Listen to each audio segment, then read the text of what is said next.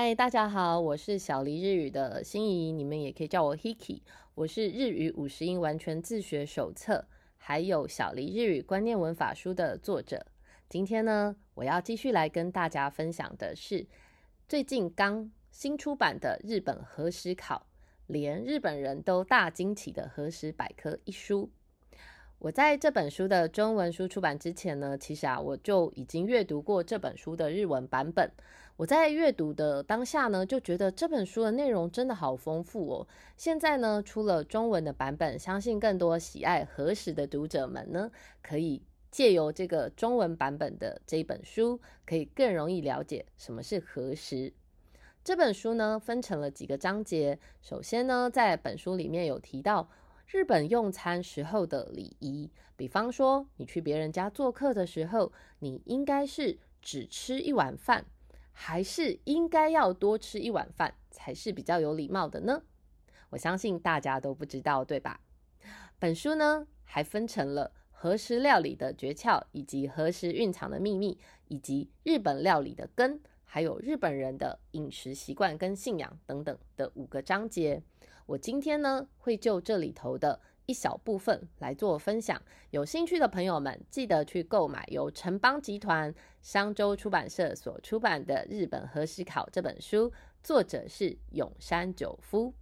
不过啊，我今天要分享的内容不只是本书所提及的内容，我今天呢要来分享书里面所写的怀石料理，还有会席料理这两种料理呢，它的汉字不一样，可是发音却是一样的。因此啊，其实是大家常常搞不清楚的两种料理。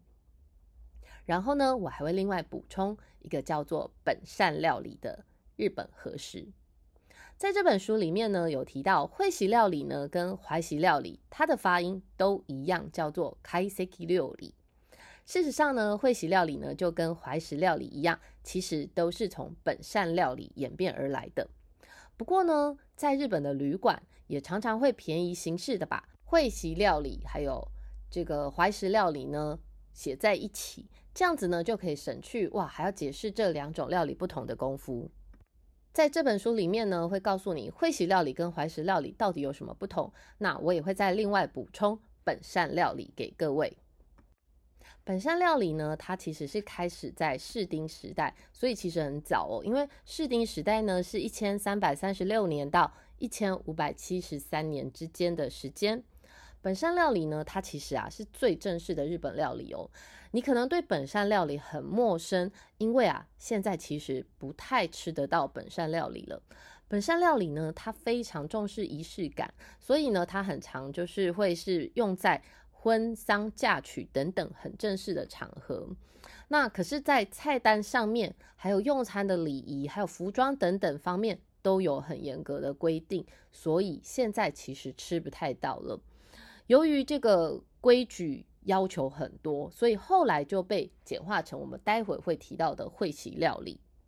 关于这个本善料理呢，我想要跟你分享的是，本善料理呢，其实啊也是战国这个三雄织田信长和德川家康联手消灭了武田信玄的武田家时，宴请德川家康的武家料理。也就是说，本善料理其实是一种武家料理。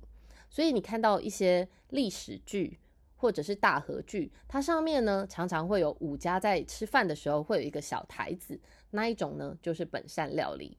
这个本善料理呢，也是织田信长最后一次的宴客料理。在这个宴请结束的两个礼拜之后呢，六月二号，织田信长呢就因为本能寺之变被明智光秀叛变，然后切腹身亡，改变了整个日本的历史。在一本古书当中呢，它记载着当时德川家康在五月十五号抵达这个织田信长的宴会时，在隔天，也就是五月十六号的早餐里面，从本膳到第四膳，一共上了二十九道料理，还有五道糕点。像这个晚餐的本膳呢，根据古书记载，就讲到说有茶渍饭啊、咸鲑鱼啊、酱菜啊、凉拌鱼干等等。然后第二善呢，就乌鱼子啊、小串烧啊，然后这个凉拌章鱼等等。第三善呢，就是烤海鳗啊、鲍鱼干等等。再讲下去呢，我觉得你就会把这个节目给关掉了。好，所以我们一律省略其他更详细的细节。也许呢，你可能会问，这么多的东西怎么可能吃得完啊？但是啊，其实在当时，如果这个宴客的主人他能够端出怎么样都吃不完的料理摆在桌上，那么其实就是可以更表示这个主人款待客人的决心还有诚意。接下来呢，我们就要讲常常被搞混的怀石料理跟会席料理有什么不同。怀石料理呢，其实是比起江户时代才出现的会席料理，在安土桃山时代就已经出现的这个怀石料理呢，其实是比会席料理早了上百年就出现了。在安土桃山时代呢，一代茶圣千利休呢，他就确立了日本的茶道。当时呢。这个修行的僧人们呢，他们会把这个温热的石头包在这个布里头，然后呢放在这个怀中呢，用来抵御饥寒，所以怀石料理才因此而得名哦。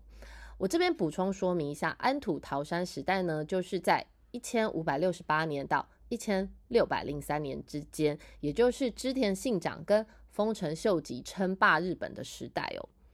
现在呢，怀石料理的价钱比较高，我有。长时间帮一间近期获奖无数的知名餐厅呢翻译这个怀石料理的菜单哦，那这个价位呢确实是大概是三到四千元之间。现在呢，就是因为这样子的餐厅很多，所以常常会被很多人认为说怀石料理是不是一种大鱼大肉很丰盛的料理呢？其实啊，这种误解的确是很常见。事实上呢，怀石料理其实是从很简单的品茶，还有茶道的活动当中呢，他们是用来充饥的简单食物发展而来的简朴的料理哦。它的起源啊，其实就是刚刚有稍微提过，是禅僧呢为了要抵御空腹时候的这种饥饿感，那尤其是。年轻的僧人嘛，他们如果每天只吃早午两餐啊，根本饿到没有办法专心修行。尤其是寒冬的时候，更是饿得饥肠辘辘。所以他们会把加热的石头放在这个这个胸前，来抵御这个空腹的饥肠辘辘之感，才因此而得名的哦。那僧人的食物呢，因为相对很简单。那很容易肚子饿，所以他们就会一直喝茶，一直喝茶，让自己有一点饱足感。可是呢，喝茶各位一定知道会让这个胃很不舒服，所以他们才会吃一点简朴的食物来垫胃。所以呢，这个就是怀石料理的起源。怀石料理的菜肴呢，是一道一道慢慢的上，那食客呢就可以慢慢的品尝。跟会席料理，待会我们会说的会席料理这种很热闹的氛围是完全不一样的。怀石料理呢，它是比较安静闲逸，而且菜色其实也是相对比较朴素的哦。那通常呢是由这个茶会的举办者，他会选择时令的食材来烹饪，通常呢就是很有季节感，那也因此就可以凸显出主人他的这个待客的用心规定。会席料理呢，它其实是源自于江户时代的后期哦，和刚刚我们所提过的室町时代的怀石料理呢，是为了要饮茶而暖胃的这种功能不太一样。会席料理呢，它原本就是为了喝酒，所以呢，在这种料理厅享用的这个美食，也可以说是一种酒席吧。会席料理呢，一般会指很多人一起享用的这种宴席料理，有的时候是一道一道菜的上，那有的时候呢，一开始呢就会把所有的菜肴摆在桌子上面哦。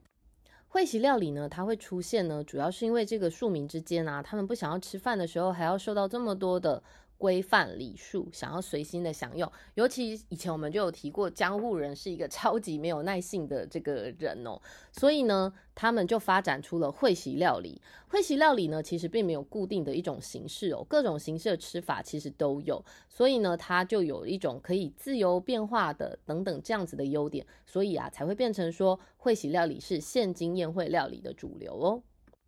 所以呢，有的时候呢，有人会觉得。